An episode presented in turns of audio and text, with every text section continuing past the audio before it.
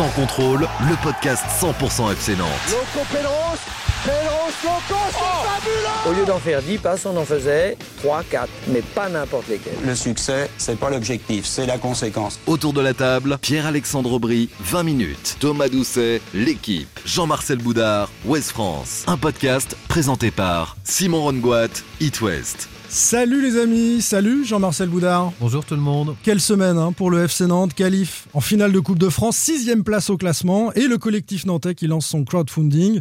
On sait plus où donner de la plume, Jean-Marcel. Vous en sortez à West France? C'est dur là, c'est dur, c'est dur. Il y a du taf, dur. hein, Ouais, du ouais. taf en ce moment. Salut Thomas Doucet. Salut. Le footix du podcast, hein, ce sera ton surnom désormais. c'est moche. Non, c'est pas sympa de commencer comme ça, mais ta dernière Oh, intervention. tacle, quel tacle. Mais oui, mais je, c'est Mario grave, je prends, sort je de prends. ce corps. Eh, J'espère que tu te réjouis quand même de voir la, la Beaujoire retrouver euh, tous ses fans et cette ambiance assez incroyable. On parle de- des supporters qui ont envahi euh, la Beaujoire pour une Magnifique. demi-finale. Arrête, oh non, tu peux Ah oui, pas non, dire on ça. voyait pas ça avant, mais, bon, mais si Nantes n'est pas un public de footix, tant mieux, tant mieux. Non, C'est- non, franchement, c'est- c'était une attente assez incroyable hein, qui s'est traduite sur, sur la pelouse euh, sur cette soirée monégasque. Salut Pierre-Alexandre Aubry, Salut Simon, salut à tous. l'homme qui dort à la Beaujoire après les matchs. Ah ouais, avec, avec toi d'ailleurs. on- Ouais, c'est vrai. Bah, je te laisse finir la nuit quand même. Moment, je- T'as prévu un sac de couchage pour le sac de Bah, France, le ouais, Stade ouais, de je- France je du crois coup que la prochaine fois, je vais sortir la tente. Et, Au Stade de euh, France aussi. euh, Tu vas amener le matos, tout, le, le réchaud. J'espère, j'espère en être. Salut enfin à toi, le fan des Canaries qui nous écoute. Qu'est-ce qu'on va faire de toi? Qu'est-ce que t'as dans la tête? Tu ne sais que danser, tu ne sais que sortir de chez toi. Bon, le titre, qu'est-ce qu'on va faire de toi C'est pas Dionysos Alistair. Oh là là, je Ouais. suis complètement à côté. Bon, qu'est-ce qu'on va faire de ce FC Nantes? C'est la question du jour, les amis, entre le destin européen possible de cette équipe et ce club, un jour racheté peut-être via l'initiative du collectif nantais. C'est au programme de ce 24e épisode saison 3 de Sans contrôle. Premier débat, le FC Nantes se prépare-t-il une fin de saison européenne? Avec cette qualif historique en finale de Coupe de France D'abord, on va revenir sur euh, ce rendez-vous au Stade de France qui attend euh, les Canaries et le parcours des Nantais. Et puis la sixième place du FC Nantes actuel après le succès face à Montpellier, probant succès. Le maintien est acquis. Faut-il raisonnablement ambitionner l'Europe via la Ligue 1 pour le FC Nantes? La deuxième partie du podcast sera consacrée au collectif nantais qui a lancé officiellement hier son crowdfunding. Michael Landreau sera avec nous dans Sans Contrôle pour expliquer comment supporters et PME peuvent devenir symboliquement actionnaires de ce projet de rachat du FC Nantes. Allez, on salue euh, Alain qui nous a envoyé un message sympa depuis l'île de Phuket en Thaïlande. C'est à 10 000 km, mais il nous dit qu'il ne rate jamais Sans Contrôle. Sans contrôle, L'actu des Canaries a une touche de balle. Le FC Nantes prépare-t-il une fin de saison européenne? On commence avec euh, la qualif euh, historique en finale de Coupe de France. Euh, On attendait ça du côté des supporters nantais depuis longtemps. Les Nantais ont rendez-vous au Stade de France, ce sera le 7 mai, pour peut-être gagner un trophée et retrouver les joutes continentales 20 ans après. You really got me now. You got me so I can't sleep at night.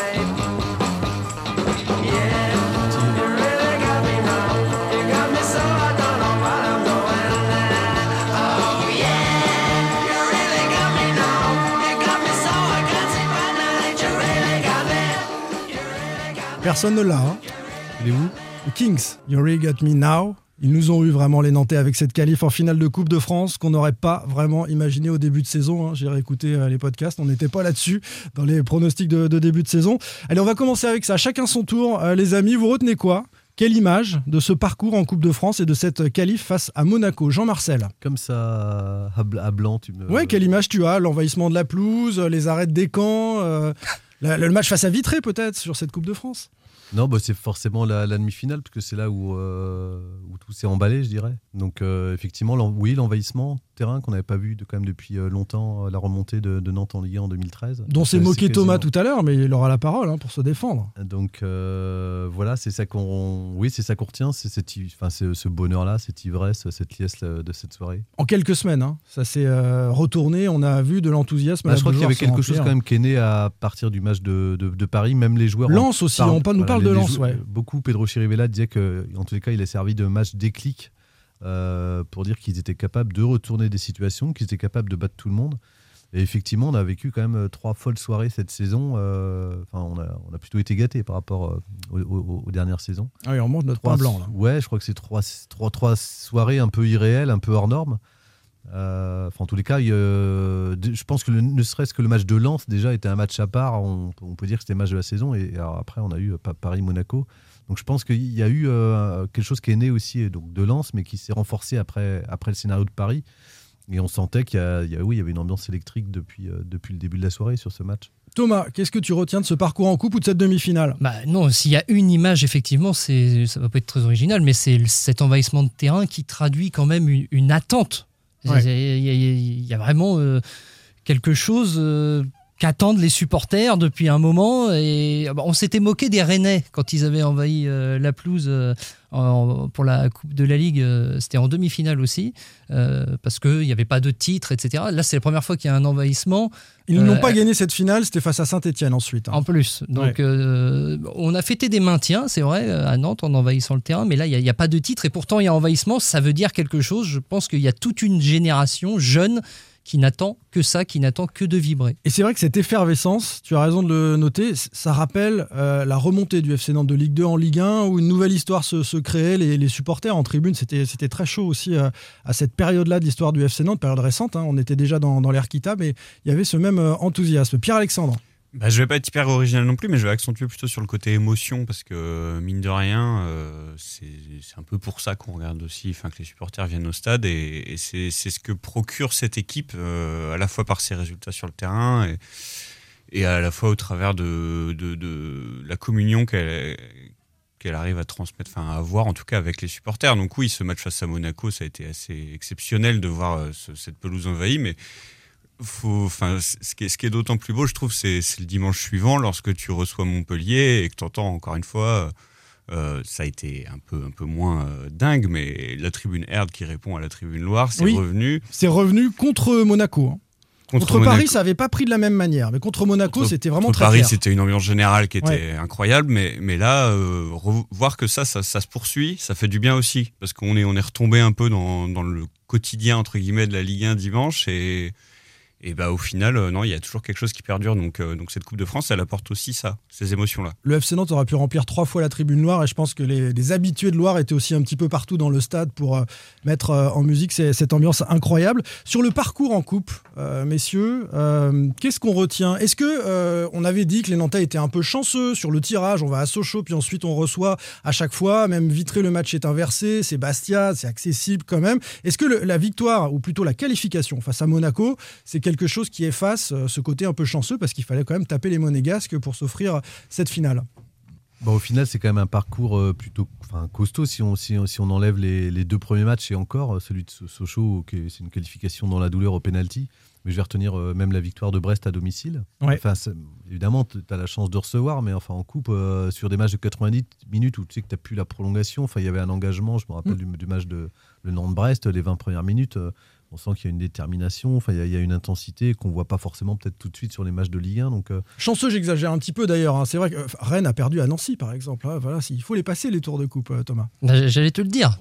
Euh, on croit qu'il y a des matchs faciles. Rennes qui marche sur l'eau, va à Nancy dernier de Ligue 2 et puis ça trébuche. Donc euh, il n'y a pas. Il n'y a pas de petites équipes. Et euh, pour, pour reprendre un poncif du football. Et re- regardons le parcours de Nice, le futur adversaire, finalement. Et, ils ont eu un parcours plutôt euh, sympa aussi, hormis le match contre de- euh, Paris. Ils éliminent ouais, Paris à Paris. quand même. Euh, Ouais, Mais sinon, mais ils- tu ils reçois match- Versailles en demi-finale, tu ne joues même pas les, les, les, 16, les, les- les 16e après euh, le- coup de Paris FC Lyon. Donc euh, non, Nantes n'a pas à rougir de, de ce parcours et tout à fait. euh, En plus, c'est- c'est une équipe de Monaco que tu bats qui est au complet. Enfin, c'est c'est la belle équipe. Monaco, était de retour, Chouameni voilà. était de retour. euh, Wissam Ben Yedder était titulaire. Donc, euh. Non, non, c'est euh, largement mérité d'être en Et si finale. tu parles des, des- des images sur le terrain, enfin, il y en a- Ouais. il y, en a- il y en a deux. Il y a les, moi, je retiendrai les, les fulgurances de Randall Colomwani euh, qui a mis euh, Maripane au supplice, euh, notamment en La première- vitesse de Colomani, il faisait Voilà, vieux, Maripane. Oh. Exactement, en première mi-temps où Nantes est vraiment pas bien aussi euh, et en difficulté. Et c'est lui quand même qui relance son équipe dans le match. Il est capable de te remonter un bloc de 40 mètres à lui tout seul. Donc ça, ça a été énorme. Et puis la- l'autre image, c'est Quentin Merlin euh, qui est déterminé, qui prend le ballon et qui, qui- qui le dit d'ailleurs, je crois, à son coach en disant qu'il veut tirer. euh, et Le jeune, le gamin, première saison en Ligue 1 au plus haut niveau, et il prend ses responsabilités. Voilà, et qui va tirer son penalty. Et euh, là, il y a quand même une énorme pression. Il faut être très très courageux. Donc tu retiens Randall Colomwani, tu retiens Quentin Merlin, euh, dont acte, je pensais que tu allais me parler, et peut-être vous allez me parler de Rémi Descamps quand même, parce qu'on a eu un débat avant la demi-finale pour savoir s'il fallait mettre euh, Lafont ou Descamps, et ça a été un homme dans ce match, avec une première partie, euh, le temps réglementaire, on va dire, de Descamps euh, plutôt moyenne, hein. il est un peu impliqué sur les buts, il n'est pas responsable des buts, mais en tout cas il n'a pas été décisif. Vous allez me dire ce que vous en pensez Thomas, et, et puis il est décisif sur la séance de tir au but, parce qu'il il sort le premier tir au but qui lance cette séance. Ça rouvre carrément le débat euh, pour, la, pour la finale, à savoir. On l'aura, hein, de toute façon, avant la finale. Avant la fin, oui, mais la question, elle se pose dès maintenant, après ce match, parce que Rémi Descamps, effectivement, jusqu'à présent, il avait fait un parcours lui aussi tout à fait honorable. Sauf que là, moi, je, sheet, suis- hein. je suis désolé. Jusqu'à la demi-finale. Il n'a pas rassuré à la fois dans tout ce qui était ballon aérien, coup de pied arrêté, et on le voit sur, euh, Sur le but de Maripane sur le but d'entrée. de et sur le commandement, j'ai trouvé. Et ça, c'est vachement important, c'est-à-dire que euh, Lafont, il a les automatismes avec ses défenseurs, il sait les placer, il sait les rassurer. Ah, mais est-ce que c'est dans pas le un peu normal, justement bah, bah oui, mais là, là, là, on va jouer une finale de, de Coupe de France qui est le rendez-vous quand même le plus important peut-être depuis, depuis 20 ans pour Nantes. Tu n'as pas 50 armes euh, dans ton effectif, autant, euh, autant mettre euh, vraiment tes meilleurs joueurs. Et Lafont, c'est un cadre, c'est ton capitaine. Moi, je... La question, elle se pose dès maintenant après le match de, de Descamps. On l'a posé à Comboiré. euh, il n'a pas souhaité euh, se positionner euh, à l'issue de cette demi-finale. Ça a été demandé. Il a dit on verra. On verra. Je, je ne promets rien. Et euh, c'est- c'est c'est vrai que le débat se posera. Euh, t- toi, tu as toujours été Ah, moi, je mets sur, une- sur l'hypothèse Descamps. Et Ah tu, oui, oui. tu- Et je mets une pièce même sur le fait qu'il sera, qu'il sera là en finale. tu penses que, que Descamps sera en finale? Euh, ouais, je pense qu'il sera en finale et je pense surtout qu'il le mérite. Il a, il a été quand même euh, là depuis le début dans la compétition. Certes, en demi-finale, il est le facteur X dans un mauvais sens comme dans le bon sens, puisque effectivement, euh, c'est lui qui, qui sort le, sortir le premier tir au but contre Ben Yedder, c'était pas, pas son donné à tout le monde raté, ouais. faut quand même y aller et surtout c'est le premier euh, le premier tireur donc ça te ça te met quand même une série de tirs au but une séance de tirs au but un peu en l'air côté monégasque après certes il est en difficulté dans le match mais mais derrière est-ce que est-ce que qu'est-ce qui nous dit que Lafont euh, sur la séance de tirs au but les aurait sortis? On n'en sait rien Non, mais on peut pas Mais- connaître le scénario je- avec la présence de Lafont. fonctionne au mérite voilà après je sais pas si le coach fonctionnera comme ça mais contre Brest si Pas on sur prend zéro but c'est Non. aussi parce que euh, Descamps fait un très bon match et sort quand même quelques parades Pour aller dans rien. ton sens, ce que dit Comboiré aussi après match, euh, sans se positionner sur la finale euh, une nouvelle fois, mais il dit il a été très solide mentalement parce que sur ses deux buts, il n'est pas euh, irréprochable et que derrière, il garde la tête froide pour euh, assurer cette séance de tir au but. C'est vrai qu'on voit qu'il est solide dans la tête. Mais il fait abstraction de son match pratiquement en fait, c'est ce qu'il disait d'ailleurs dit, ouais. lui-même en zone mixte. hein. il arrive à faire abstraction de ses 90 Comme minutes. s'il où repartait à zéro. Ouais, où il sent qu'il s'est un peu loupé. Et puis bah euh, voilà derrière, euh, il fait un nouveau match et il le fait, il le gère très bien. On en refera un sujet avant la, Ouais. la finale, bien sûr. euh, mais tu disais, Jean-Marcel, toi, tu es déjà en train de dire c'est plutôt Lafont pour la finale. Pour la demi, tu voulais Descamps et tu Oui, considères oui, pour la finale oui, que c'est Lafont bah, qui c'est est pas le même match parce que je fais une hiérarchie entre les deux. c'est la logique, euh, Jean-Marcel Boudard. Contrairement à vous, je fais une hiérarchie entre les matchs, c'est- pas du tout le même. On avait dit que c'était cette demi-finale, le match le plus important. moi, j'ai dit que le match le plus important, c'était la finale, Ah, c'est pas la demi-finale. Et- étaient pas. ben, voilà, donc, pour le match le plus important, tu mettras Alban Lafont et d'autant plus que c'est ton capitaine. Hmm. Les finales de Coupe de France, t'es pas à Paris, t'en joues pas tous les ans. Ça me paraît inconcevable de, de le priver de ce rendez-vous-là. Au-delà de ses compétences. Les, les joueurs, pour finir sur ce match, cette demi-finale et, et- et cette qualif, euh, les joueurs nantais vous ont-ils surpris dans leur capacité? Et Ils ont enchaîné ensuite face à Montpellier trois jours après à élever leur niveau, à être au, au rendez-vous de, de ce grand moment, alors qu'on avait dit Paris, ce sera peut-être un épiphénomène. Ils étaient en, en sur-régime pour certains d'entre eux. Bah, pas- Il y a une continuité des- dans la performance. Moi, c'est pas être surpris au rendez-vous, c'est la façon dont ils sont capables d'enchaîner les, les- ces, rendez-vous-là et puis ces, ces- hautes performances et sans jamais paniquer. Euh, je, je trouve qu'il y a une maîtrise nouvelle et en tous les cas une forme de force tranquille qui se dégage de ce collectif qui est, qui est vraiment euh, ouais, nouvelle depuis euh, février. On va dire, d'une part, si tu parles de Monaco, quand Monaco revient quasiment euh, à deux, deux partout, il reste un quart d'heure. On se dit que bah, Nantes a laissé passer sa chance et c'est fini. Ah oui. Euh, Il venait juste de, de- de- Ah oui. de- La déconcentration une minute après le, le- le but nantais. Voilà, donc c'est une équipe qui reste dans son match et qui ne concède pas grand chose derrière et quand même la dernière occasion avec Corchia. Euh, donc euh, voilà, et puis moi j'ai été très surpris. Le match le plus surprenant pour moi c'est celui de Montpellier. C'est ce que j'allais dire, Ce ouais. qu'ils ont fait, notamment la deuxième mi-temps. Enfin de, On va y Ah. venir après hein, sur, sur la Ligue oui, 1. mais, Ouais. mais, mais là, être ca- capable d'enchaîner ça, de Ouais. digérer le- le- cet événement-là, de répondre présent à euh, sur l'autre rendez-vous, et en même temps sur la, sur la séquence de Montpellier, à la fois euh, où quand tu as des, des faits contraires, euh, la, la frappe de Simon sur la barre, une, une ou deux situations que tu négocies pas, tu te dis la chance pourrait être passée. Ils, ils sont jamais sortis de leur match, ils sont tout le temps restés concentrés. Enfin, il y a un côté rouleau compresseur euh, de, de- de cette équipe. Exactement. Ouais, c'est un terme qui revient euh, Alors- euh, chez, chez les observateurs. Ce côté rouleau compresseur en ce moment, pour les adversaires, je rebondis là-dessus. Olivier Dalloglio, euh, il l'a d'ailleurs bien expliqué euh, après le match face à Montpellier. Il, il a comparé par rapport au match aller où il a trouvé que l'équipe était hyper huilée désormais et, et qu'on avait le sentiment que c'était compliqué euh, effectivement de les arrêter. Et puis voilà, maîtrise défensive, comme, comme disait Jean-Marcel, qui est quand même assez exceptionnelle. Et Nantes a pris de la confiance en Ligue Ouais. 1. On va, on va en parler dans un instant. Je reste sur la coupe. Euh, nice, si on se projette un petit peu, les amis. Euh, Thomas, est-ce que Nice est, est véritablement, euh, maintenant, hein, à plus d'un mois de ce match-là, favori de, de cette finale? Est-ce que Nantes doit se glisser dans le costume de l'outsider? Pour moi, incontestablement, Nice est le favori de la finale. Pourquoi? Effectif. Effectif. euh, pour ceux qui ont vu encore Nice-Paris Saint-Germain euh, samedi, il n'y a pas de trou, à part peut-être Daniel Liuch, l'arrière droit. Je trouve que c'est hyper costaud dans toutes les lignes. C'est prêt physiquement. Et surtout, la différence avec Nantes, c'est qu'il y a un banc. Vous regardez les joueurs qui sont entrés justement samedi contre le Paris Saint-Germain. C'est Schneiderlin, c'est Delors, c'est Boudaoui. Ouais. Euh, Nantes contre Monaco, premier changement, 85e, Corchia. Alors, il explique que c'était volontaire, mais. Euh, Nantes pour faire euh, bah, rotation euh, par rapport à, à Monaco entre Monaco et Montpellier, il y a, y a qu'un changement, c'est Pereira Dessa Mm. et on a vu que c'était très décevant. Ça veut dire quoi? Ça veut dire que d'ici au 7 mai, il peut quand même, on, on va croiser les doigts, mais il- s'il y avait Pépin, si tu perds un mec, euh, Suspension. suspension, blessure, t'es quand même ric-rac. C'est pour ça que Nice, est devant. c'est pas le cas. Vous êtes sur Nice, le, c'est costaud. Vous êtes sur le même avis, euh, un Pierre-Alexandre? Peu plus partagé sur le fait que. Alors, je suis d'accord sur de l'événement, l'effectif. hein, bien On sûr. peut- Là, on peut- est en- On peut tous être d'accord sur le, le- le- peut-être la différence en termes d'effectifs. Mais euh, Nantes a prouvé que sur un match, en fait, euh, mais comme Nice d'ailleurs, hein, Nice l'a prouvé, et que Ouais. sur un match, ils pouvaient battre le PSG également. Mais Nantes a prouvé que sur un match, ils peuvent battre euh, pratiquement tout le monde en Ligue 1, en tout Mais cas. pas Nice.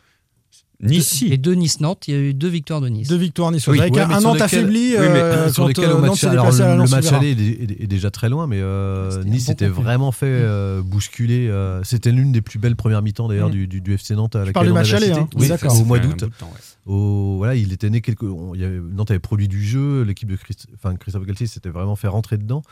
Et puis il avait marqué sur deux contre. euh, voilà, mais je crois que c'est Galtier qui disait c'était même miraculeux Mmh, aujourd'hui euh, qu'il gagne. Et sur le match retour, euh, eh ben, Nantes revient aussi euh, au score dans des circonstances. euh, alors qu'on pensait cette équipe être sortie du match, puisque Nice marque très tôt. Et au final, c'est- un match où, où- et alors qu'elle était aussi handicapée, il lui manquait pas mal de joueurs, et c'est un match qu'elle peut remporter. Donc, elle, elle- je dirais que Nantes n'est pas si loin de ça de, Nice. Et que sur un match, sur tout ce qui, tout ce qui va avoir à gérer, euh, les niveaux peuvent se resserrer, tout est possible. Et on a vu des surprises. Même si ça Nice veut- reste le favori pour moi, on regarde ses- performances et puis de sa régularité cette saison. c'est pas parce que Nice euh, est favori à un- une petite longueur d'avance que c'est c'est plié. On a vu, il y a des exemples récents, 2009, 2014, des finales Guingamp-Rennes. Ah oui, mais attends, non, non, mais c'était Ligue 1 Rennes Ligue et- 2, c'était Ligue 1 Ligue 2. Non, non, mais attends, Ouais. il n'y a, pas ce- il y a pas ce gap, il n'y a pas cette différence entre Ouais. les deux équipes, entre Nice et Nantes. hein. Enfin, je, je, je Après, vois pas une euh, telle On a eu où différence. c'est Ligue 1, Ligue 1. Et puis je pense que tu Oui, peux. le deuxième, Rennes Guingamp. Tu joues quand même au Stade de France, tu peux, tu peux oublier en fait un peu, à mon avis, euh, le, le- tout ce que tu as fait avant quand tu arrives en finale au Stade de France, parce qu'en fait, Ouais, t'es ailleurs. tu es complètement C'est c'est ailleurs. un autre tu- contexte. tu es dans un contexte complètement différent. Donc, à mon avis, euh, je suis pas sûr qu'on puisse vraiment. Je parlais de costume d'outsider, Pierre-Alexandre, parce que c'est peut-être plus facile de se dire, euh, voilà, c'est euh, Monaco qui est favori de la demi, c'est le PSG qui est favori en championnat, et Nantes, euh, tu, tu as tout à gagner à aller, à aller chercher cette victoire-là. Euh, je sais pas si c'est un ressort qu'utilisera costume qui Comboiré dans sa va. causerie. Ouais, ouais. mais- Je pense que c'est un costume qui va bien au FC Nantes et qui va bien au discours d'Antoine Camboiré, oui. Cette victoire potentielle en finale de Coupe de France donnerait à Nantes une qualification pour l'Europa League euh, phase de poule, hein, directement, pas de préliminaire, euh, donc six matchs de Coupe d'Europe euh, au mois de, septembre.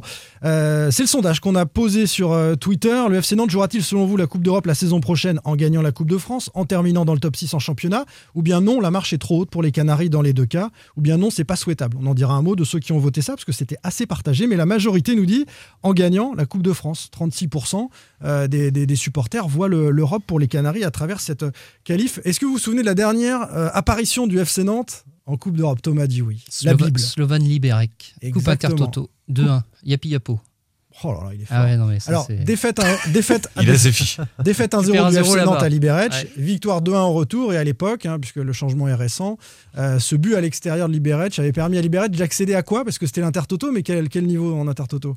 Peut-être bah, la, la coupe UEFA. Non Non, mais il y, a- il y a des quarts Ah non, de finale, demi-finale et finale en Ah, Intertoto. ça te permettait d'aller en finale d'Intertoto Exactement. Ouais. Il est très fort. Non, t'avais sorti Cork. Cork Eh Voilà, oui, en bah, quart de finale et, et ensuite en demi-finale Liberec ça fait euh, et Michael Landreau les amis était le gardien de ce match euh, retour face au Slovan Liberec Et à on lui demandera euh, tout à l'heure tiens puisqu'il sera notre invité euh, le s'il stade souvient. était loin d'être plein et euh, il donnait des places pour y aller. Et je pense qu'aujourd'hui, il y aurait n'importe quelle affiche européenne, tu ferais 25-30 000 très tranquillement. oui, forcément. Il y, a, il y a une telle attente, tu en parlais tout à l'heure, euh, Thomas. On va revenir sur cette Coupe d'Europe, mais puisqu'on on parle de Coupe de France, on va euh, donner un grand coup de chapeau aux féminines du FCN qui ont réussi l'exploit de décrocher une qualif pour les demi-finales, elles de la Coupe de France, alors qu'elles évoluent en en deuxième division. Les joueuses de Mathieu Ricoul sont venues à bout du stade de Reims au terme d'une séance de tir au but, euh, Jean-Marcel. hein. Oui, puis alors surtout au-delà de cette performance, parce que c'était à Reims, mais c'est surtout la troisième D1 qu'elles sortent euh, de la compétition, puisqu'elles ont commencé à Sopin en éliminant euh, Guingamp euh, de 2 buts à 1. Elles sont allées euh, éliminer Soyaux 2-2, toujours euh, par une séance de, de tir au but, mais là elles- qu'elles avaient perdu, mais qu'elles ont remporté sur tapis vert, puisque Soyaux avait euh, fait Une jouer joueuse. des jeux mutés. Voilà, Alors, qui n'avait pas le droit de participer. Voilà, ce qui était interdit par le règlement. Et puis en tous les cas, elles ont réédité l'exploit à Reims, qui est quand même un niveau au-dessus des deux autres formations.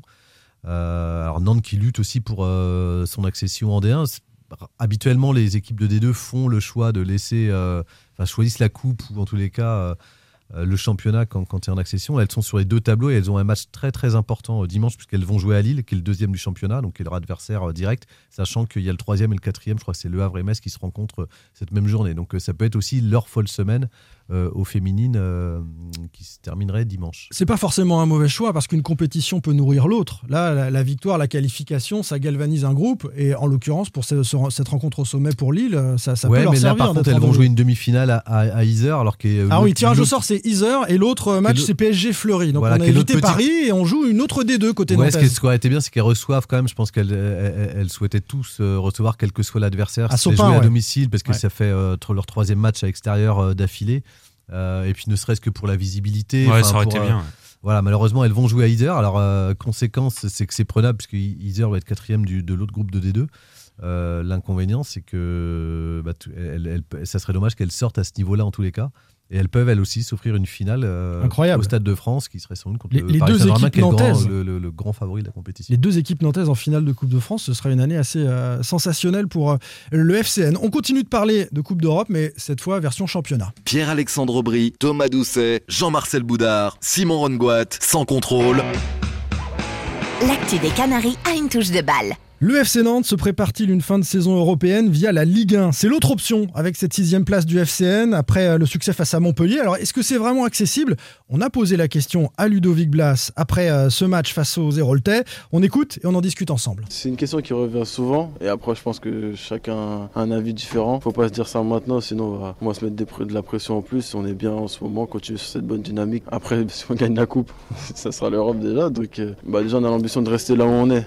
Personne veut, veut, veut descendre au classement. Nous c'est ça, on, y est. Maintenant le plus dur c'est d'y rester. Faut continuer à grappiller des points. Et franchement là il doit rester quoi 11 matchs un truc comme ça. Et après, bon, on verra bien ce qui va se passer quand il va rester un peu moins de matchs. Mais là, il reste énormément de matchs. Il y a des grosses équipes derrière nous. On va devoir se déplacer à Marseille, à Lyon. Je pense que c'est à partir de là qu'on pourra bien calculer et regarder. Pour être bien au classement et être haut, il faut être fort à domicile. Donc, euh, c'est ce qu'on essaie on est en train de faire. Et pourquoi pas devenir une forteresse Pourquoi pas devenir une forteresse à, domicile et, et c'est sûr que ça se jouera euh, en partie à la Beaujoire, cette éventuelle qualif européenne. Avant de parler de la sixième place, les copains, euh, un mot sur euh, les déclats d'après-match parce que tout le monde n'a pas dit la même chose. Giroto, Chirivella, Blas ont accepté d'évoquer un peu la Coupe d'Europe et puis euh, Blas nous dit euh, en même temps on va pas non plus euh, mettre ça en avant parce qu'on va pas se mettre la pression. Comboiré lui veut pas en entendre parler. Le maintien est acquis, euh, dit le coach et on fera du match après match.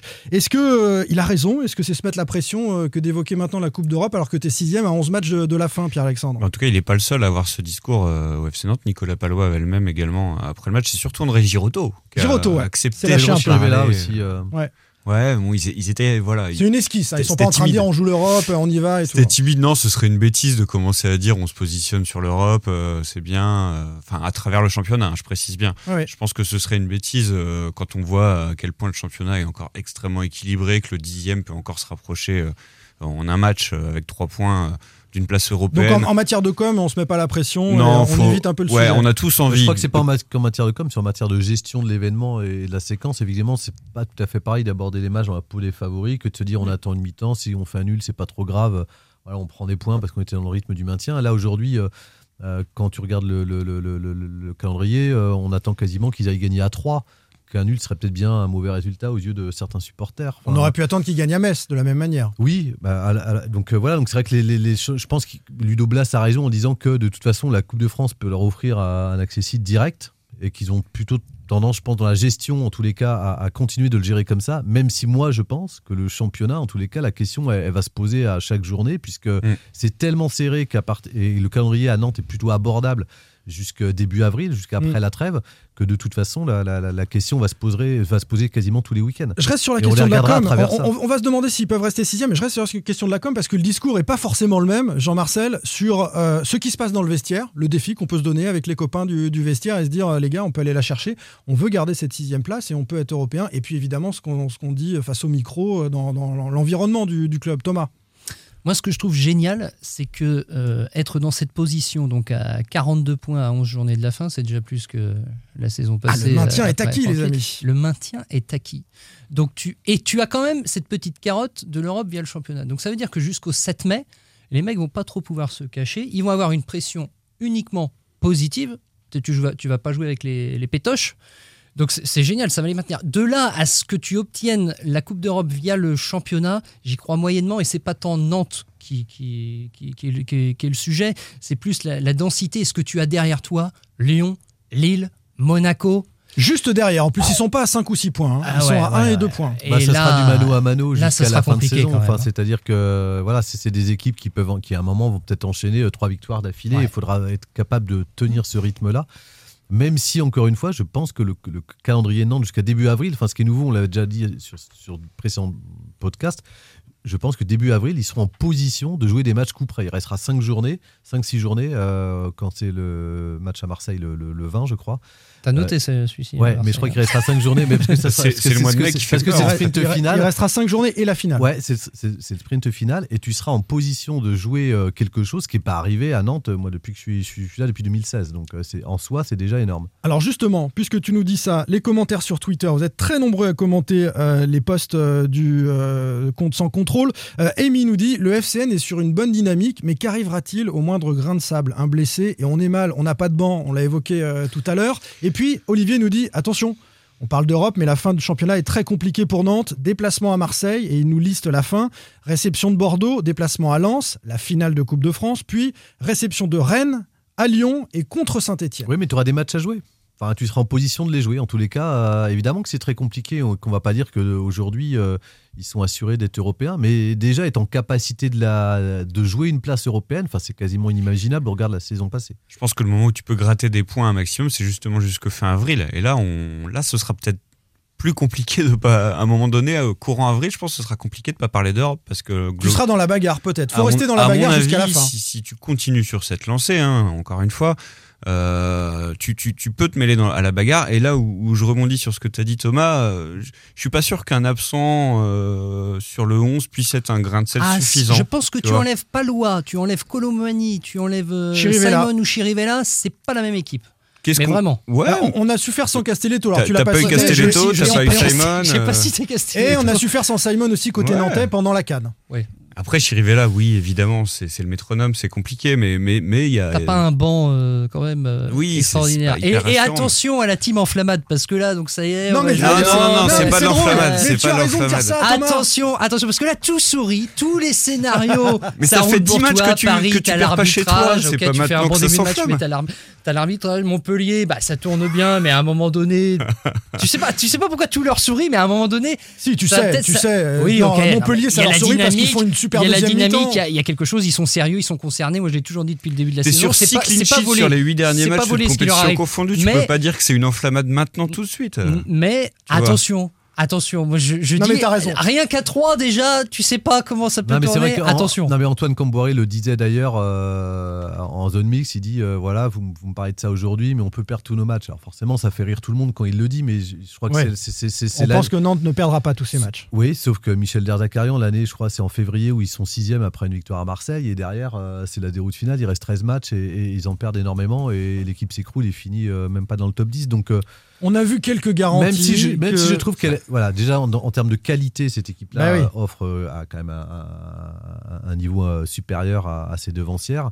Et en plus, je, je pense que ce qu'ils ont vécu l'an passé, ils le disent souvent. Mm. Euh, et puis certains vont partir. Il y a une volonté vraiment de- de- d'être irréprochable jusqu'au bout et de marquer, quel- enfin, de laisser une trace en tous les cas. Et puis il n'y a pas que ceux qui vont partir. Et t'as pas cité Quentin Merlin parmi les, les, les tauliers, mais, mais ce gamin, il est hallucinant de, de- de progression. Alors on, on connaissait son bagage technique, mais il a pris confiance, il prend des initiatives. Avant, il était par exemple dans ses dédoublements avec Moses Simon, le bon petit soldat qui dédoublait seulement et on savait à peu près ce qu'il allait faire. Mais maintenant, il sait qu'il peut proposer soit à Simon ou d'y aller tout seul. Il, il- il- il ose plus de choses et, et- et ils sont tenter un- sa chance. Ils sont, euh, ou- ou- euh, il sacrée frappe. première frappe cadrée en première mi-temps. Ils sont quand lui. même nombreux dans cet effectif à euh, monter euh, en puissance sur cette fin de Tu saison. Pour être- l'instant, pour l'instant, Thomas, pas d'enflammade. Non mais tu, peux, tu, tu- tu pourrais même être plus fourbe, Simon, en demandant, voilà, aujourd'hui, est-ce que si Nantes termine 9 ou 10e en fin de saison, t'es déçu ou t'es pas déçu? Bah, peut-être un petit peu au regard de Non, ce qui non, se passe mais- actuellement, mais est-ce que, est-ce que cette équipe étant sur régime, on aura la, la réponse dans les prochaines mais, semaines mais on peut, je crois qu'on peut. oublier on- d'où tu, viens quand même. Mais non, mais je- alors ça, je suis loin de l'oublier, mais ce que je veux dire, c'est que cette équipe, on peut pas parler d'une enflammade puisque ça fait déjà euh, 10 Non, mais matchs que saison, tu perds elle est- pas chez ta toi. saison, elle est- ça fait... Ta saison, elle est déjà réussie. Elle, est- déjà Donc inimaginable. c'est du bonus, c'est de l'opportunité. oui. Tout à fait. Et Oui, Merlin, c'est pour je ça qu'on sera pas déçu. Je peux, je, peux, Ouais. je, peux, je peux dire un petit truc sur Merlin? Dans la team Peace Froid ou dans la team Enflammade? Il se froid. Je m'en doutais.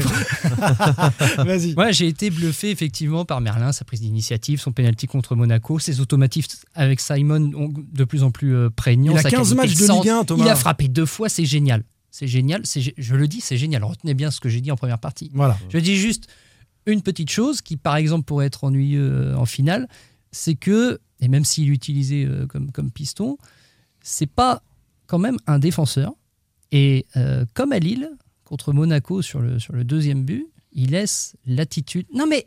Oui, oui, vas-y. Non, termine, mais, termine, termine. euh, Parce qu'encore une fois, on monte les mecs, ça y est, justement, au bout de 10 matchs, ouais, c'est génial, euh, c'est une superstar. Non, non, il est bon, il fait des bonnes choses, mais attention à ne pas les voir trop beaux non plus. C'est- Quentin Merlin, c'est pas un, vrai défenseur dans l'âme. Et il a des petites, des petites carences, des petites choses à, à travailler encore. Mais Comboiré l'a installé dans un système qui permet à ses latéraux d'avoir un petit peu moins de tâches les- défensives. Et tu penses qu'Antoine Comboiré va les enflammer? Tu penses une seconde que le, dans le contexte Non, mais préparation- l'environnement, nous, tu vois, tu, tu me dis, Non, Quentin Merlin, c'est génial, attention. le, euh, secours du FC Nantes ne vient pas par les prestations de Quentin Merlin, sauf qu'il a bonifié déjà euh, ce qui se passait auparavant, puisque auparavant c'était Charles Traoré, et force est de constater que déjà, de par sa présence, il, il- permet au FC Nantes d'avoir un rendement meilleur, et s'il a celui-ci déjà, c'est déjà pas mal pour le FC Nantes. Allez, maintenant l'instant rabat-joie, les copains. L'Europe, est-ce que c'est vraiment une bonne idée? Se demandent certains supporters, je vous disais, un quart des, cadeau empoisonné. hein. un quart des, des- des sondés. Gilbert nous dit Je suis inquiet pour le mercato de fin de saison, même si le club obtient l'Europe. On a déjà Colo qui part. Il va falloir remplacer Blas, Simon, Chirivella ou Lafont qui vont être sollicités. Ça me paraît compliqué de jouer l'Europe dans ces conditions, avec un effectif à renouveler, que, sachant que si on laisse les, les clés du recrutement aux recruteurs actuels, euh, on n'est pas bien. En gros, Baba nous dit Même si j'aimerais voir Nantes retrouver la Coupe d'Europe, je crains que le club soit trop instable pour la jouer sans en subir les conséquences. Et Getz nous dit À mon sens, il faut absolument l'Europe l'année prochaine. Lui, il est sur euh, euh, l'autre euh, versant. Car avec la vague de départ à venir, je vois pas comment on pourra attirer de bonnes recrues. Et oui, l'Europe, ce serait aussi rendre Nantes plus attractif et, peut-être avoir une meilleure équipe que si euh, Nantes n'est pas en Europe. Votre avis là-dessus? C'est une question atroce et je vais te dire pourquoi. C'est que si tu te dis que l'Europe est un cadeau empoisonné, tu te dis que la finale de la Coupe de France est un cadeau empoisonné. Et Non, tu n'ambitionnes plus rien pas- C'est ça? Bah, euh, c'est compliqué, tu vois, mine de rien, dans ta tête, de te dire, euh, ouais. euh, Est-ce que, est-ce que tout- je- tous les joueurs dont on vient de parler partiront les- les si Nantes est européen? Alors ça, ça c'est une grande question. Mais, mais évidemment que l'été va être mouvementé déjà dans tous les cas. Que, que Nantes Mm. soit européen ou pas, l'été va être mouvementé pour le FC Nantes. Mais, mais mine de rien, je me vois pas dire, ah, il faudrait pas qu'on la gagne cette finale parce que quand même, ça va être chaud la saison prochaine. Ouais, moi, c'est pas du tout un cadeau empoisonné. L'Europe, quoi. L'Europe à Nantes, ça fait juste 20 ans qu'on attend ça. Si t'as un Nantes-Manchester United, euh, personne va dire que c'est un cadeau empoisonné. C'est faux, faux. Ouais. Moi, je la veux, l'Europe. L'avais à Nantes. Non, non, mais c'est euh, c'est le coup d'après. Mais je vois bien le coup d'après, mais à un moment donné, si tu raisonnes tout le temps sur le Oui, coup d'après, bah, tu fais plus rien sur le tu- moment tu, présent. kiffes plus, voilà. C'est. Bah, bien sûr. Non, mais tu fais comme tous les clubs en Ligue Europa qui la jouent pas parce qu'il faut jouer la Ligue 1 pour euh, la Si. saison d'après. Ah non, quoi. non, non, mais là, ça n'existe plus. hein. Les clubs français jouent la Ligue Oui, Europa. c'est Non, vrai, mais merde. Cette année. euh, Pardon, on a changé de dimension cette Non, mais saison. je pense que Ils vont tous se faire sortir au prochain tour, on va pas comprendre. Les clubs c'est actuels en Coupe d'Europe, ils ont des habitudes européennes, ils ne négligent pas Cette la d'Europe. saison est une exception. Mais Nantes pourrait faire exception. évidemment, c'est c'est pas la fête, à, à part si tu t'appelles Benalla, mais c'est pas les soirs de fête qui sont compliqués à gérer, c'est les lendemains de fête. Et donc, euh, Ben les- Arfa ou Benalla Benalla, je parle, puisque c'est celui qui avait organisé le fameux, Ouais, ouais. voilà, le fameux déplacement de l'équipe de France, donc Ouais. euh, qui avait été une grande réussite. Mais Encore à une part- histoire de On, bus. on le salue parce qu'il nous écoute très certainement. Voilà. Encore une histoire de Mais à, bus. à part ça, c'est d'abord les lendemains de fête qui sont compliqués à gérer. Je pense qu'ils le seront encore plus au FC Nantes au regard de la situation.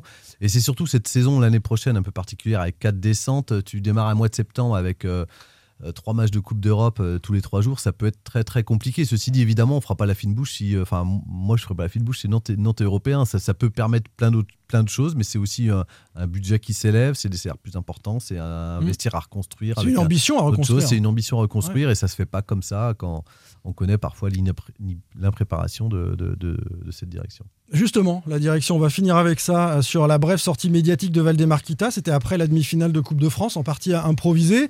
Le propriétaire du FCN a surfé sur ce succès pour rappeler euh, qu'on ne l'aidait pas beaucoup, euh, coucou la mairie de Nantes au passage, pour construire euh, un stade, le Yellow Park, remember, ni un centre d'entraînement, bye bye la Jaunelière. Euh, L'affaire Vers-sur-Loire, on, on en Ça reparlera. n'empêche pas d'avoir des résultats en tous les cas. Kita qui a parlé aussi de la façon dont il vit euh, les choses cette saison quand on lui a demandé s'il prenait du plaisir et euh, surtout s'il comptait euh, rester longtemps. Oui, je, je, je vois l'organisation d'un club d'une façon différente, mais euh, maintenant, je ne suis pas parti, je suis toujours là. Je sais qu'il y a longtemps que vous souhaitiez que je parte. Euh, J'espère qu'on va ramener quelque chose, euh, je dirais, de Paris, mais après on verra. Mais après, on verra. Ça a été beaucoup commenté. Le... J'espère qu'on va ramener quelque chose de Oui, Paris, mais après, on verra. on verra. En fait, c'est une ponctuation pour lui. Voilà, il termine sa phrase comme ça, mais il faut, il faut rien en tirer. euh, je suis pas parti. Voilà. Bon, il n'a pas dit grand-chose sur le sujet. hein. Il peut dire euh, tout et son contraire là-dessus. Je pense qu'il faut pas s'arrêter sur cette déclaration-là. En revanche, il a rappelé également euh, dans la foulée que Comboiré n'était pas le seul responsable de, ce succès euh, en demi-finale euh, et de ce succès plus largement du FC Nantes et qu'il était au chômage quand lui, Valdemarquita, a eu l'idée de le rappeler. Vous avez enfin, selon vous, trouvé l'entraîneur idéal pour Nantes? Il n'y a pas d'entraîneur idéal. Euh, je pense qu'il faut se trouver au moment voulu euh, et avec une équipe voulue et puis on tombe dans un système euh, qui marche. Ben, tant mieux, moi je, suis très content, je suis très content pour Antoine. N'oubliez pas quand même que Antoine, je l'ai amené, c'est moi qui l'ai amené. Il n'avait pas de travail, donc je suis fier de lui donner le travail et qu'il a des bons résultats. Voilà pour ce qui a fait un petit peu polémique. D'abord, selon nos informations, Jean-Marcel, tu vas me confirmer, c'est pas véritablement Valdemarquita qui a eu l'idée qu'on boirait. hein. Non, puisque c'est son fils euh, Franck Kita, puisque Valdemar Kita sortait d'un échec avec euh, Raymond Domenech, euh, donc c'était au tour de Franck en tous les cas de choisir, si, si on peut dire.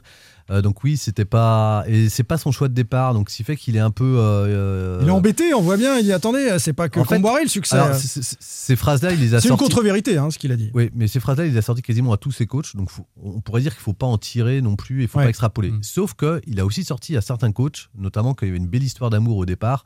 Euh, je me rappelle, euh, euh, ça peut être René Girard ou même Christian Gourcuff. On a le même âge, on se comprend, euh, ouais. on échange beaucoup. Et là, en fait, il n'y a pas beaucoup de relations avec Antoine Camboré, puisque Antoine Camboré a tout de suite délimité son, son terrain en disant moi c'est pas m'appel c'est pas la peine de m'appeler à 24 à, minuit et demi pour Ouais. me demander euh, Notamment lors du mercato d'hiver, qui a marqué nouveau Oui, mais au-delà du mercato, je crois que c'est dans les échanges au quotidien où quand Antoine Camboire coupe, il coupe et il souhaite pas avoir son présent, sauf s'il y a quelque chose d'extraordinaire ou d'important à, à- à gérer. Donc, euh, il se sent quelque peu, un peu, des, pas, je vais pas dire dépossédé, mais dépossédé en tous les cas de ce qui se passe dans l'équipe et donc du résultat. Et, Mm. et voilà, je sais qu'il y a quelques signes d'engagement. Il s'en plaint un peu parfois. euh, dans la coulisse, Valé Marquita, où il aimerait euh, plutôt voir Augustin euh, dans l'axe, et puis Randall Colomoni, c'est plus un ailier. Enfin, oui, il peut pas s'empêcher de donner ses, ses Bah, idées, sûr. sauf que Il a ses diplômes d'entraîneur, on le rappelle. et les, résu- voilà, et les résultats, en tous les cas, lui permettent pas de la ramener trop fortement. Donc en fait, c'est parce qu'il dit pas qu'il faut sentir chez Valdemarquita qu'il est un petit peu. il- évidemment, il peut pas, il peut pas se plaindre de la situation, mais que c'est- elle est pas optimum. D'ailleurs, petite confidence euh, de son contrôle sur cette sortie de Valdemar Kita qui n'a pas plu en interne et notamment à Comboiré, qui lui a signifié, hein, dès le jeudi matin, le lendemain matin, il était furieux,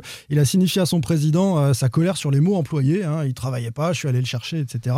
Et Franck Kita, lui non plus, n'était pas content de la prise de parole Oui, de et son un père. confrère lui a posé la question, Antoine Camboré. Pas sûr qu'on le réentende de sitôt, Valdemar Kita. Ouais, Antoine Com- un confrère lui a posé la question euh, avant le match de Montpellier à, à Antoine Camboré, savoir si, euh, bah, si, s'il voulait réagir sur le fait est-ce qu'il y avait un entraîneur idéal ou pas. Et il a dit non, il n'y a pas d'entraîneur idéal, il n'y a pas de journaliste euh, idéal, mais il n'y a pas de président idéal non plus. Ce qui est génial, c'est que tout va bien à Nantes. Euh, tout va bien sportivement. On ne l'entend pas pendant X temps. Il fait une déclat et tout de suite, ça y est, c'est. Je dis qu'elle était polémique. improvisée parce qu'il l'avait pas prévu, c'est un confrère qui lui a demandé. Presque 15 ans qu'il et- est là, il a toujours pas compris. euh, C'est ça. Tiens, autre confidence pour terminer. Euh, la signature annoncée euh, de Randall Colomogna à Francfort n'a pas trop été appréciée en interne à, à tous les niveaux. hein. Vous avez peut-être vu passer ça sur les réseaux. où Il s'affiche avec le, le maillot, où on l'affiche, hein, puisque cette photo a été prise quand il est allé signer à, janvier. Francfort, avec le, le maillot et donc un autre sponsor que celui du FC Nantes. Et ça, euh, bon, dans, dans- dans la culture nantaise, c'est pas culture club, c'est pas extraordinaire. On aurait pu s'abstenir, je pense, du côté de Francfort. En tout cas, euh, voilà, on m'a raconté ça, que c'était pas, pas très bien passé euh, à la jaunelière. Euh, on s'attaque à l'autre événement de ces derniers jours. Il y en a beaucoup. le collectif nantais avec Michael Landreau. Pierre-Alexandre Aubry, Thomas Doucet, Jean-Marcel Boudard, Simon Rongoat, sans contrôle. L'actu des Canaries a une touche de balle. Le collectif nantais a lancé euh, officiellement hier son crowdfunding. Michael Landreau euh, nous rejoint dans son contrôle pour expliquer euh, comment supporters et PME peuvent devenir symboliquement actionnaires de ce projet de rachat à terme du FC Nantes porté par le collectif nantais. Croix de bois, il est beau le grand soir. C'est pas Indochine, hein, non Si, si, si. Ah si, c'est Indochine, bien sûr. Simon, là, Simon, pense- c'est impardonnable. Je pensais, je pensais que tu allais faire un zéro pointé sur, Ouais, le- mais sur non, le non, blind non, test. quelques. Le grand soir urgences. d'Indochine. Certains supporters l'attendent comme le grand soir, ce moment où le collectif nantais sera en mesure de racheter le FC Nantes pour y appliquer euh, ses idées, son projet. Salut, Michael Landreau. Bonsoir. Bienvenue euh, dans le podcast. On va euh, évoquer d'abord cette nouvelle étape, le lancement du crowdfunding. Michael, est-ce que tu peux nous expliquer tout simplement, et à tous les supporters qui nous écoutent, comment ça fonctionne depuis 24 heures? Bah, ça fonctionne euh, déjà. Il y a une grosse charge de travail pour les équipes euh, de, de euh, parce qu'il y a énormément de sollicitations. Officiellement, euh, à- au moment où on vous parle, il y a, y a 45 000 euros et puis euh, 312 souscripteurs. Euh, en gros, euh, oui, il y a des étapes qui sont peut-être un petit peu fastidieuses pour certains, mais, mais qui sont obligatoires dans notre processus. C'est exactement euh, les mêmes que ce qu'avaient, euh, entre guillemets, subi euh, euh, ceux qui ont souscrit euh, pour le collectif nantais, euh, que ce soit les anciens joueurs ou, ou les chefs d'entreprise.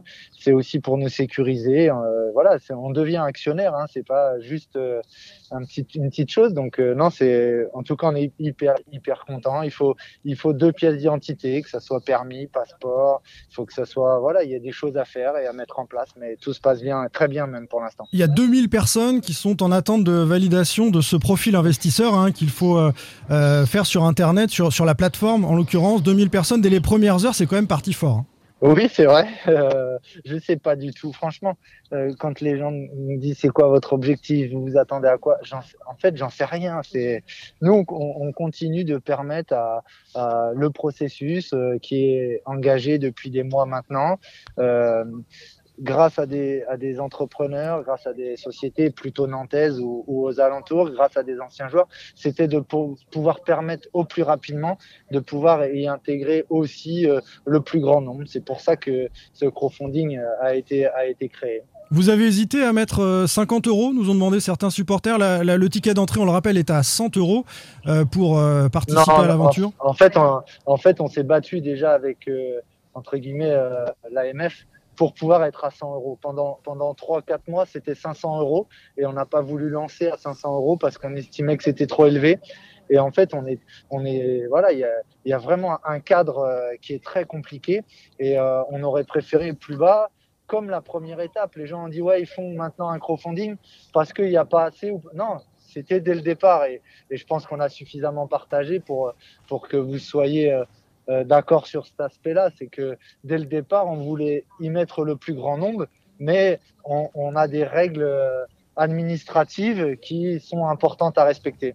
On a posé la question euh, au micro Hit West euh, avant le match face à Montpellier aux supporters. hein. Il y avait plus de 20 000 supporters face à Montpellier à la Beaujoire, à ceux qui étaient euh, autour du, du stade, de savoir ce qu'ils pensaient tout simplement de, de cette initiative. Moi, je suis totalement pour euh, le rachat, totalement d'accord avec le collectif euh, nantais. 100 euros, non, c'est pas excessif. Puis même si entre amis, ils ont pas euh, 100 euros, euh, ils mettent 20 euros chacun. Faut vendre Kita, comme on dit. Oui, éventuellement, pourquoi pas.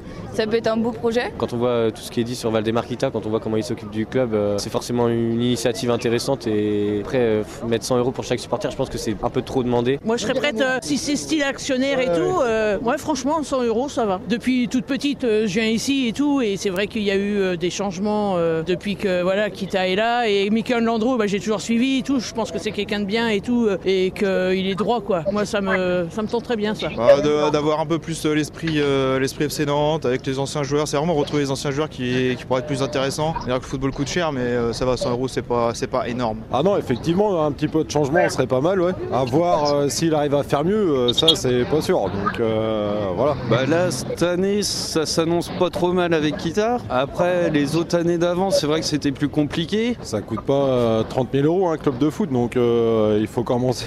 100 euros, non, ça, 100 euros, c'est pas, euh, c'est pas trop cher. hein. C'est pas trop cher, 100 euros, nous disent derniers supporters. Mika, globalement, euh, le, le projet, l'initiative a reçu un, un accueil favorable euh, à travers les, témoignages que j'ai pu recueillir. Euh, 90% des gens sur Twitter nous disent euh, je souscris bien sûr à 60% ou je soutiens sans payer. Après, il, faudra voir. Il y a ce soutien et puis il y a aussi ceux qui feront la, démarche de mettre euh, de l'argent. Vous, imaginez euh, récolter combien? C'est 8 millions d'euros maximum, hein, je crois. Oui, mais là, pareil, euh, on met les 8 millions parce qu'on n'a pas le choix de les mettre. Euh, parce que c'est, c'est, on ne les aurait pas mis sinon. C'est parce qu'on est dans le, le règlement et on respecte euh, voilà, le règlement. Comme on n'a pas le droit de, de susciter les gens à, à- à pouvoir mettre de l'argent. Donc on, on est très attentif, on est observé. Et c'est vraiment la liberté des uns et des autres de d'avoir envie de, de, suivre euh, ce qui est mis en place. Et À combien de fois- contributeurs tu vas considérer que c'est un succès?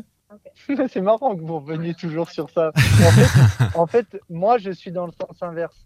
Je suis très, très heureux de vivre ce qu'on vit et je suis très heureux que, que des, des entrepreneurs, des anciens joueurs permettent à ce que, à ce qu'il y ait un profit. Il y a quand même un enjeu, enfin vous l'avez expliqué euh, ces derniers jours, de créer un élan populaire autour du projet, enfin qu'il y ait un soutien aussi. euh, Oui, mais, de- mais, mais, mais moi, j'ai vraiment cette sensation qu'il est là, en fait. Je, en- dans ce que l'on vit, dans le partage que l'on a, quand on voit les premiers moments à la suite du communiqué, quand on voit ce qui se passe dans les premiers jours, euh, il, il est là, en fait, déjà dans ce que l'on vit depuis des mois aussi. Je veux dire, tout le travail qui est effectué avec euh, des, des anciens joueurs, avec euh, des parties prenantes, avec tous les groupes de supporters, avec des anciens coachs emblématiques. Enfin, l'élan, il est là, en fait. On le sent, il est palpable, mais c'est une étape supplémentaire. Et, mais l'étape aussi, elle est importante entre. On, on comprend qu'il y a des gens qui ne peuvent pas mettre 100 euros aussi. Et, dans d'autres étapes, eh ben, il y aura aussi ces gens-là qui seront concernés. Parce qu'évidemment, c'est pas avec euh, cette, participation financière des supporters que vous allez racheter le FC Nantes. Donc, quel est le but et l'intérêt de faire appel au grand public? Bah, en fait, oui, pour le coup, là, c'est le nombre, c'est le fait d'avoir cet élan euh, populaire, c'est le fait aussi d'être aligné dans les faits, c'est-à-dire ne pas juste parler ou dire ah les supporters ils sont importants ou euh, l'environnement il est important, puis derrière il n'y a pas d'acte. Nous, en tout cas, tout ce que l'on veut dire, on veut le mettre en place. Et, et pour nous, c'est très important. Le deuxième étage de la fusée, c'est donc ce crowdfunding avec euh, cet élan populaire qu'on a, a vu hein, ces, dernières heures au moment du, lancement. Qui suit la première étape? Vous avez euh, sur la première étape récolté euh, un peu moins de 10 millions d'euros, c'est ça 8 millions et demi? Oui, alors c'est là où ça va être en plus sur phase. C'était aussi dans, dans les statuts. Pour pouvoir lancer le crowdfunding, il nous fallait un minimum de 7 millions et demi.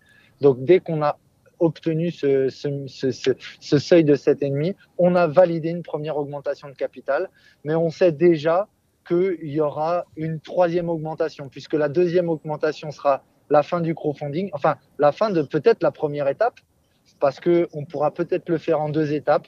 En tout cas, la première étape du crowdfunding s'arrêtera le 24 mai, et là on fera, on fera une augmentation de capital en fonction de la somme qu'il y a dessus.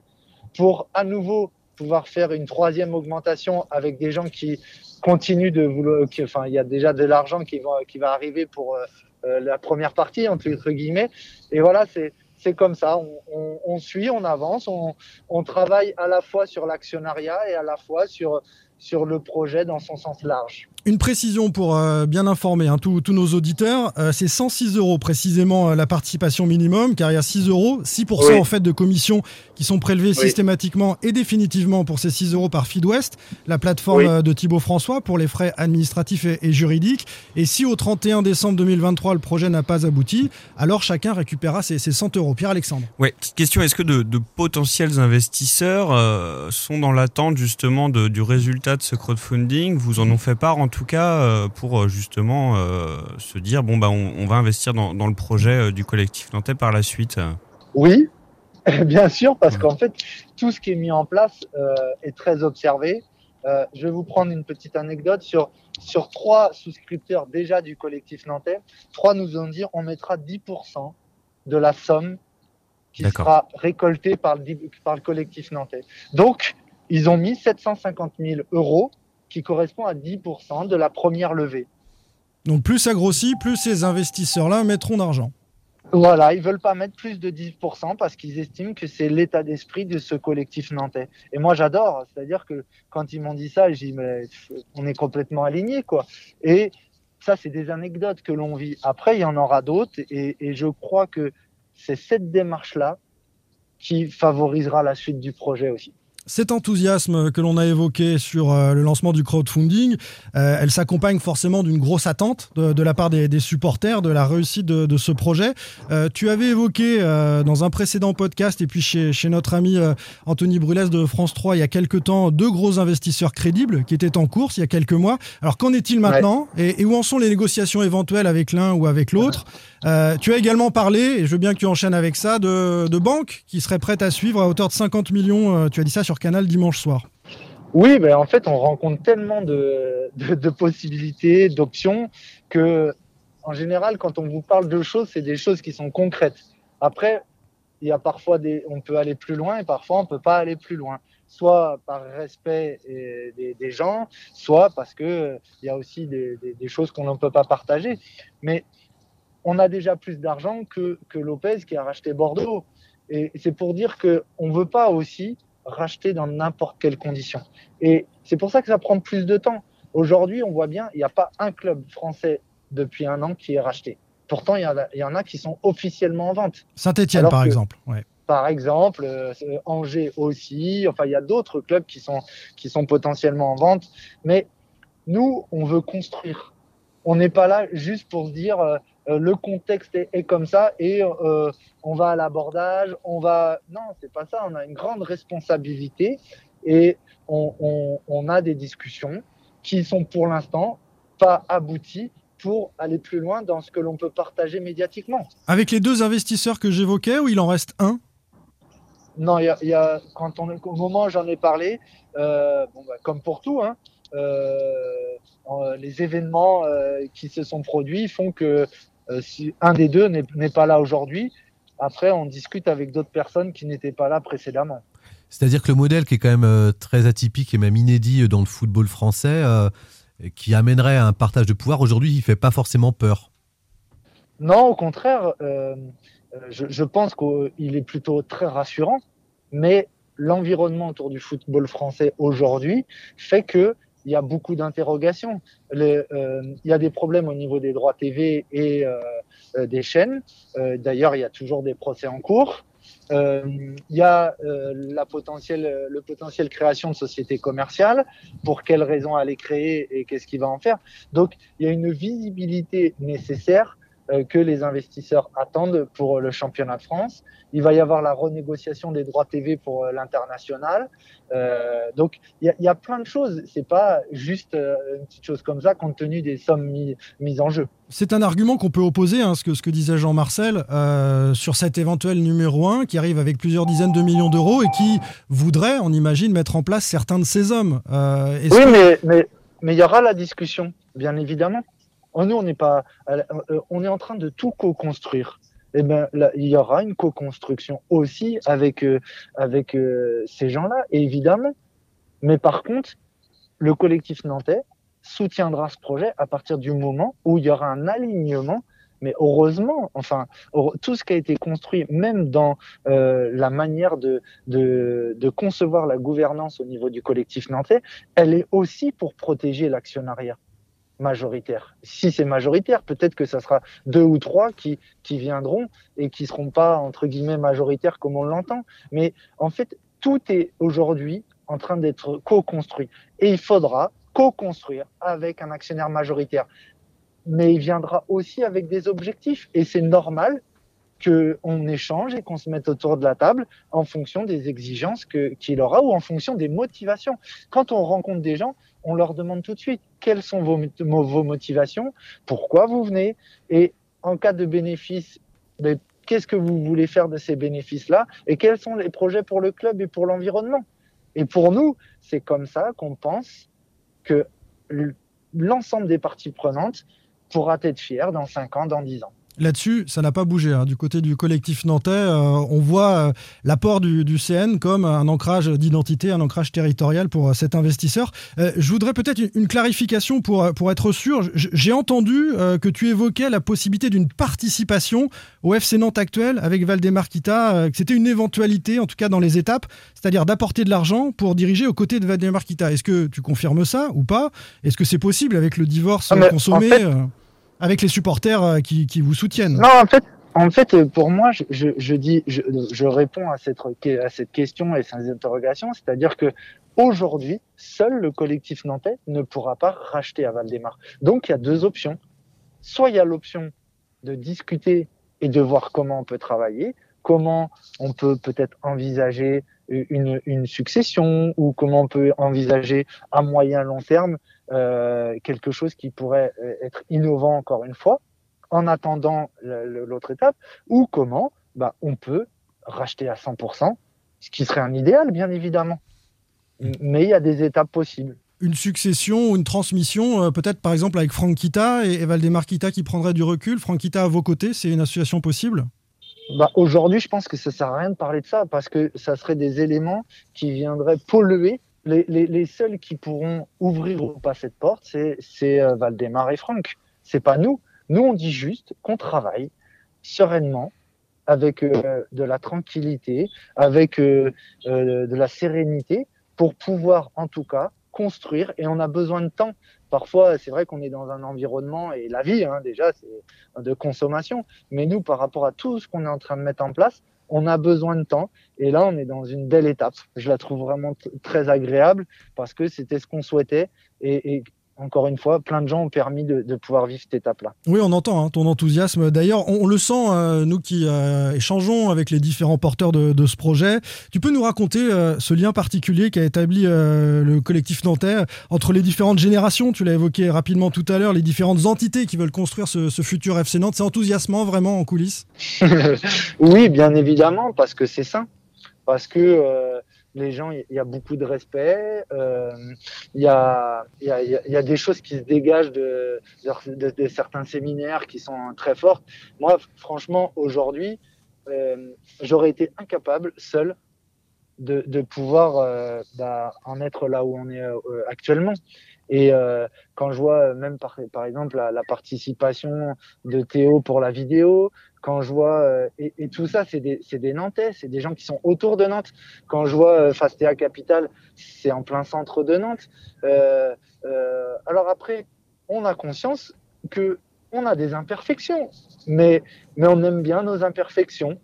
Et en tout cas, euh, je trouve que ce qui est produit, on voit par exemple euh, euh, B-Side euh, qui nous a aidé pour tout ce qui est le graphisme. Enfin, il y a plein de choses. C'est voilà des, Nantais, des Nantaises qui bénévolement ont, envie de nous, aider, comme nous on le fait finalement. Pareillement pour moi, c'est-à-dire que je me mets au service à un moment donné euh, à la fois médiatique parce que je suis une figure emblém- emblématique et médiatique, mais je me mets au service du collectif nantais. Là, les, les gens me disent non, il faut, il faut, ils me poussent à pouvoir être vraiment dans cette dynamique actuellement. Est-ce que tu te souviens, euh, on évoquait ça dans la première partie de Sans Contrôle, du dernier match européen du Football Club de Nantes? J'essaye de te coincer là-dessus. Ouais, c'est du dernier match européen. euh, 2004, demi-finale d'Intertoto. Ah, c'est Intertoto en plus, c'est vous êtes chier. hein. Slovan, Slovan Liberec. Non, parce que tu jouais, c'est pour ça. Ah, j'aurais jamais, j'aurais jamais dit ça. C'est impossible. J'aurais parlé plutôt de peut-être la Ligue des Champions. euh, Oui, c'était un peu plus 2002. glorieux qu'une demi-finale d'Intertoto. On est d'accord. Non, c'était Slovan Liberec, donc demi-finale d'Intertoto, euh, la dernière aventure européenne entre guillemets du, du FC Nantes. Et, et on évoquait ça en, en première partie tout à l'heure. Euh, cette saison, sportivement, euh, pour les Canaries est assez incroyable. Il y a la finale de Coupe de France. Il y a potentiellement cette sixième place qui peut être européenne pour, pour Nantes. Un dernier mot sur, le contexte. Euh, vous euh, proposez de lancer ce crowdfunding au moment où, euh, sportivement, cette saison, ça se passe bien pour Nantes. Est-ce que c'est un avantage pour votre projet ou pas? Comment tu le situes dans le contexte actuel? En fait, moi, je suis très heureux de, voir ce que dégage l'équipe.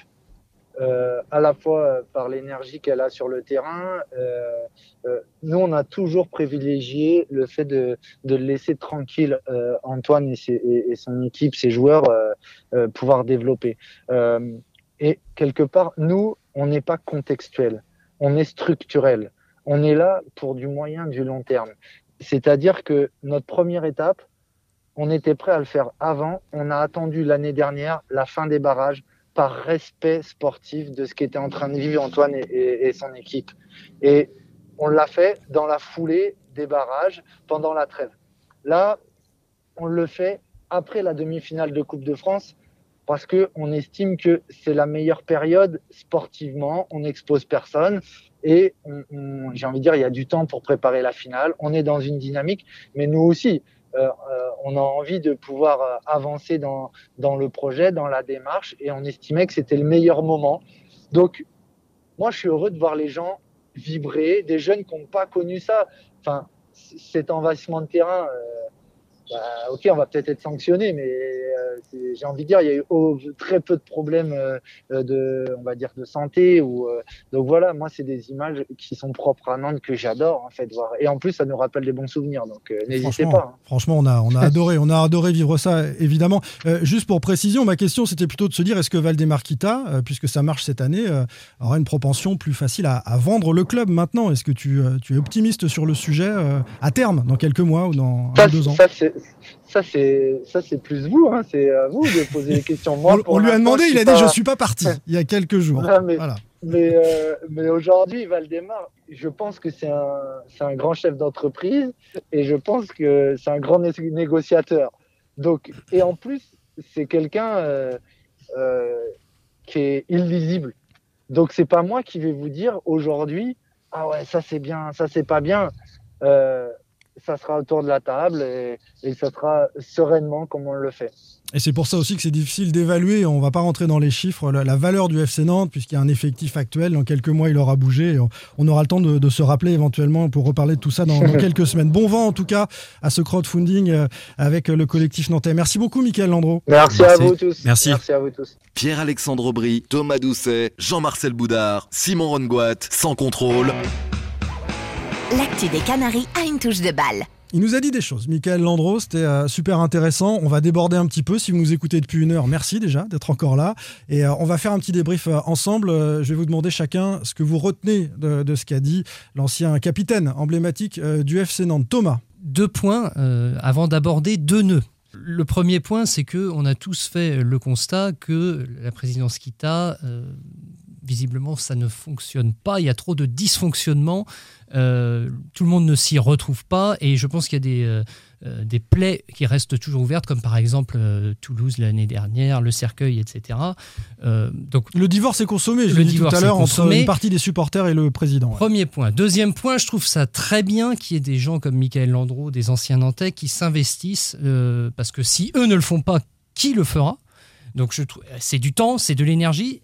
Ok. Je fais je- toujours un préalable, Non, mais je- Thomas. Je, mets un petit préalable Allez, parce que je, je, je veux pas qu'on C'est une dise. copie de- ah, de bah, philo. c'est- Et t'as on raison, c'est important. Donc Allez. je, voilà, c'était Maintenant, moi, je vais bouger un peu. Maintenant, vas-y. les, les- moi, je, je, je pense qu'il y a quand même toujours euh, une ou deux questions à se poser, et c'est pas des critiques, c'est des interrogations. Euh, la première, le, le premier nœud, c'est est-ce que Valdemarquita veut vendre le club, Su- surtout maintenant Euh, Peut-être qu'il a des actifs beaucoup plus importants maintenant, mais est-ce qu'il souhaite le vendre? Et s'il souhaite le vendre, est-ce qu'il souhaite le vendre à, à- à un projet porté euh, par le collectif nantais et Michael Landreau? Et ça, moi, je suis désolé, mais Ça, personne n'a la réponse. Bah, bah oui, mais c'est quand même on sait- important. on sait l'année dernière, moi je l'avais dit, David aussi, Jean-Marcel, on avait sorti des infos selon lesquelles Valdemar Kita n'était pas sourd aux gens qui s'intéressaient au FC Nantes. Mais je crois Il que ça, c'est pas le problème du collectif nantais. Voilà. pour moi. Ouais, je suis assez d'accord. ouais. Et euh, Attends, attends, on reste sur ce sujet-là. Non, mais c'est pas le problème du collectif nantais. Leur, pro- leur, pro- le- leur problème à eux, c'est de construire leur projet pour être demain en position de formuler une offre. Donc, ce que fait Valdemar Kita, ce qui lui passe par la tête, je pense que c'est pas leur projet. Eux, ce qu'ils ce qu'ils doivent faire, De pouvoir arriver un jour avec quelque bah, chose c'est et on verra. crédibles et cohérents. Et le jour, je pense qu'ils sont crédibles et cohérents et qu'il y aura une offre qui sera mise publiquement sur la table, je pense que ça sera peut-être compliqué à Valdemar Kita de la refuser. Là- Voilà, c'est c'est autre chose aussi. Là, je veux dire, on est, on Ce est sera aussi- un autre problème en non, mais je veux dire, on n'est pas dans le ré- on n'est pas dans le réel. Là, on est on est on est sur des hypothèses et forcément, c'est Bien sûr. Pour, d'en discuter sur- une fois que ça sera réel. Et donc, c'est pour ça que je pense que aujourd'hui, euh, euh, c'est- pas leur problème. le- Et la présidence Kita, excuse-moi, mais la présidence Kita sera d'autant plus difficile si à un moment le collectif nantais a proposé avec un investisseur quelque chose. oui, ouais, exactement. ce voilà. Et puis, euh, pour revenir sur ce les, les- les deux points marquants, je dirais que c'est autant il y a, il y a neuf mois, on pouvait être sceptique euh, sur l'initiative du collectif nantais, non pas sur la démarche, mais en tous les cas, on y- on- on- je, trouvais qu'il y avait des choses qu'on n'arrivait pas à percevoir parce qu'on était aussi sur des euh, sur des schémas traditionnels ou habituels de reprise de club classique, un investisseur, Mm. et tant qu'on butait là-dessus, on disait ben non, c'est la démarche, elle est, elle, elle est vouée à, à être un échec. Aujourd'hui, je trouve que neuf mois après, euh, c'est un projet qui a gagné en clarté et en, en cohérence. Euh, on voit bien les étapes qu'ils sont en train de franchir, on voit bien ce que ça leur permet de faire et dans quel but ça leur permet de faire. Cet ancrage territorial, là, il leur ouvre aussi des portes sur des nouveaux investisseurs, ce qui n'était pas le cas avant, des investisseurs qui pouvaient être un peu effrayés par la déraison du football. Euh, d'investir justement dans, dans ce sport-là où, euh, Mm. où- où rien n'est stable.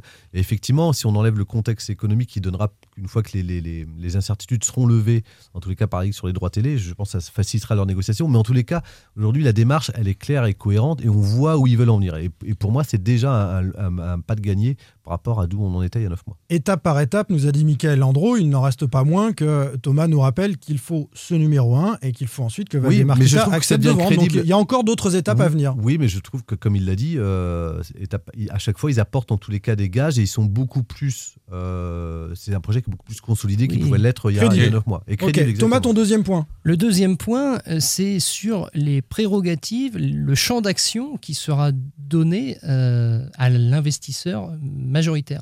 Il nous a dit quelque chose là-dessus, Michael Landreau. Il n'a pas dit c'est notre dit, projet on ou va rien. Co-construire. Oui. Mais euh, bon, ça, ça reste un peu flou quand même parce que moi j'imagine que quelqu'un qui va venir euh, donc mettre euh, la majorité de, de- de- du budget, euh, de, de- de l'argent, 80% ou 60%, ouais, je sais pas. il va quand même avoir des, des exigences et euh, Oui, mais je pense que ces exigences-là ne seront pas forcément le fait du prince où il sera sur un pouvoir absolu où il décidera de tout. Bah, ce- Ceux-là ne seront moment- pas retenus par le à collectif nantais moment- en fait. Oui ou non, ou à partir du moment. Vont ah, pas tu venir seras juste, euh, Non, mais l'idée, c'est de se positionner à partir du moment où, tu as une grosse partie de ton capital qui est, qui est- qui est apportée par euh, d'autres. euh, bah forcément, tu es obligé de- d'en tenir compte. Jusqu'à quel point euh, c'est- ça peut être sur le choix des hommes, mais au moins sur une ligne, tu auras des garde-fous, ce qui- n'existe pas Mm. auparavant. Alors, ce, qui, ce qui- ce qui nous semble, nous, compliqué dans les modèles qui existent euh, actuellement du foot, mais de toute façon, tu auras forcément un partage du pouvoir. Donc ça se discutera, puisque tu sais que déjà, dans ton entrée du capital, tu as fait apparaître des gens euh, qui sont autres que toi. Donc tu seras obligé Mais, de mais ce, sera forcément, ce seront forcément des négociations. Thomas, tu as raison, et ça grincera peut-être, parce que, comme dans toute négociation, euh, il faut placer des hommes euh, de confiance et, et se faire confiance mutuellement. Oui, forcément, il y aura une négo dans, Enfin, dans je crois cette qu'il y, a des- il y y a- il y a des actionnaires majoritaires à l'Olympique lyonnais euh, qui sont des Chinois, on en parle très peu. Ça n'empêche pas Jean-Michel. Il laisse faire. Tout, ça, tout Ouais. ça prouve qu'il y a besoin de pédagogie quand même et de communication sur, sur tout ça parce qu'on est quand même dans nos schémas très classiques, nos modèles très classiques du foot français. On a parfois un peu de mal à comprendre euh, justement en quoi une, une co-construction est, est possible dans un club de football. Et la question est légitimement euh, posée d'ailleurs. euh, Est-ce que c'est possible ou pas euh, Comment ça fonctionnerait, etc. Mais c'est vrai que c'est pas facile non plus de le- de l'expliquer dans la mesure où nous, on est, on est vraiment dans. enfin nous, euh, que ce soit les médias ou les clubs de foot ou tout, tout ce qui entoure le foot, et, et fonctionne sur un seul et même modèle. Donc euh, forcément, là-dessus, il y aura un gros travail de pédagogie, je pense, à faire aussi. Les supporters qu'on a eu au micro, on en a entendu certains, euh, sont séduits par euh, l'aspect ancien joueur, un peu gardien du temple FC Nantes. Ils évoquent aussi les supporters, les groupes de supporters comme étant des garde-fous de l'institution, qui ont été mis un petit peu de côté ces dernières années. Donc il y a beaucoup de choses qui, qui séduisent. Mais il y a un grand travail de pédagogie, car j'ai été assez étonné, mais nous on baigne dans l'actualité du. FC Nantes, de voir que des gens qui se rendaient à la Beaujoire aussi suivaient ça de très très loin, avaient entendu parler du collectif nantais, mais ne connaissaient pas forcément les, les tenants et les aboutissants. Le projet Landreau, oui, mais sans le connaître très Ouais. bien. Donc euh, là, il y a une tournée médiatique euh, actuellement avec le lancement du crowdfunding qui euh, peut-être clarifiera certaines ça choses. peut être décisif, en tout cas, effectivement, cette période-là. Et, et, pour, alors moi, pour continuer sur le crowdfunding et sur ce ce que- ce qu'on a entendu tout à l'heure, je trouve que ce qui a été expliqué par, par Michael Landreau sur le l'intérêt de potentiels investisseurs sur la réussite euh, ou non de ce crowdfunding, euh, je trouve elle est, elle est, elle est assez euh, symbolique, mine de rien, du modèle qu'ils veulent construire. Et ça prouve que ce crowdfunding, il n'est pas uniquement purement symbolique. sur, Non, parce que euh, c'est un pouvoir de euh, négociation pour demain. C'est voilà, pas- D'ailleurs, ils l'ont toujours dit, c'est pas un enjeu financier, c'est parce Sur, qu'il va euh, permettre.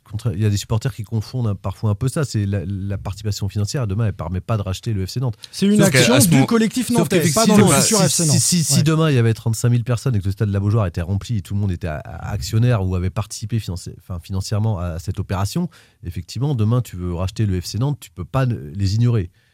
C'est À ce moment-là, ça tu- devient un moyen de négociation et un pouvoir de négociation. Tu es obligé d'en tenir compte. Même un, investisseur qui arriverait de l'extérieur, s'intéresserait au football français ou au football club de Nantes en négociation directe avec Valdemarquita, devra faire avec, à un moment ou à un autre, le collectif nantais, ses acteurs du territoire, ses supporters qui se sont réunis. On ne peut pas imaginer quelqu'un. Ah mais il verra que s'il travaille avec le collectif nantais, il est d'ores et déjà peut-être soutenu par les supporters, puisque les supporters soutiennent ce projet-là. Donc c'est aussi un gage de sécurité pour lui, je trouve, en tout cas. Affaire à suivre, hein, les amis. On en a euh, beaucoup parlé régulièrement. En tout cas, c'était une étape importante pour euh, ce, ce collectif euh, nantais. Euh, il y en aura une autre. Ce sera la fin du, du crowdfunding à l'issue du mois de mai, hein, nous a dit Michael Landreau.